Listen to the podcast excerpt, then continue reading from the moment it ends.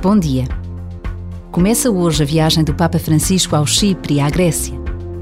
O Papa já fez 34 viagens internacionais, nas quais visitou 52 países. E cada viagem que faz, cada visita que acontece, é sempre um marco na vida de todos os que o recebem, o escutam e com ele rezam. Neste caso, o Papa diz que o mar, Mediterrâneo, que viu a difusão do Evangelho e o desenvolvimento das grandes civilizações. O Mare Nostrum, que conecta tantas terras, convida-nos a navegar juntos, a não nos dividirmos por caminhos separados, principalmente num momento em que o combate à pandemia ainda exige esforço e a crise climática se avoluma.